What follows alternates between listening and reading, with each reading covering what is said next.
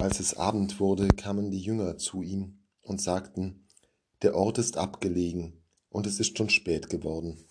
Schick doch die Menschen weg, damit sie in die Dörfer gehen und sich etwas zu essen kaufen können. Die Geschichte der Brotvermehrung ist ja sehr bekannt.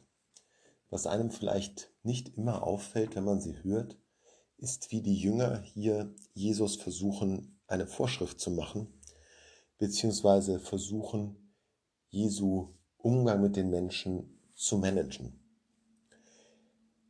Eigentlich ist es doch gar nicht der Ort der Jüngerinnen und Jünger, Jesus hier durch die Gegend zu buxieren.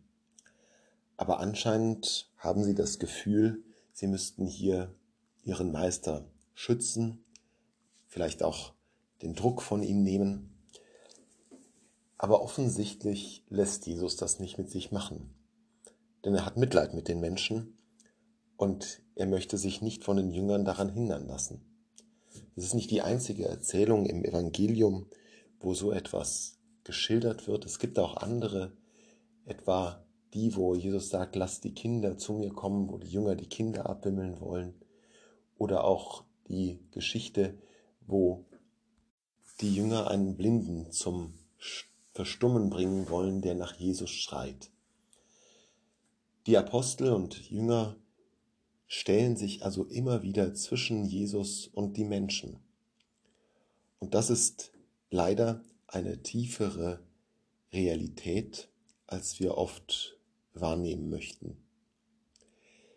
Wir als Christinnen und Christen und ganz besonders die Amtsträger, die Apostelnachfolger, stellen sich immer wieder zwischen die Menschen und Jesus manchmal gut gemeint, häufig aber einfach nur aus Wichtigtuerei.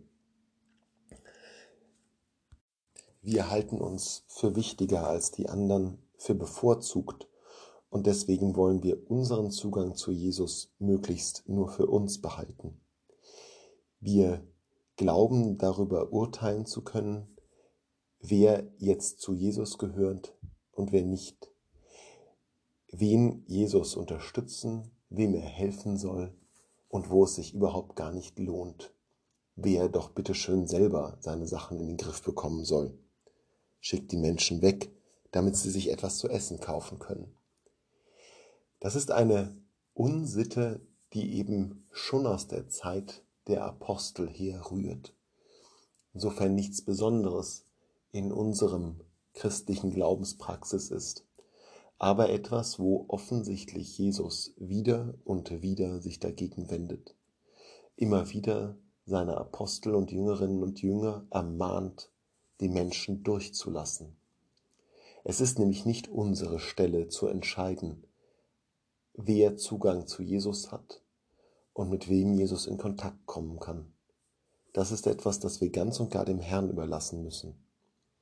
Unsere Aufgabe ist es, den Weg zu Jesus zu bereiten, nicht den Weg zu Jesus mit Hürden zu versehen oder ganz zu versperren.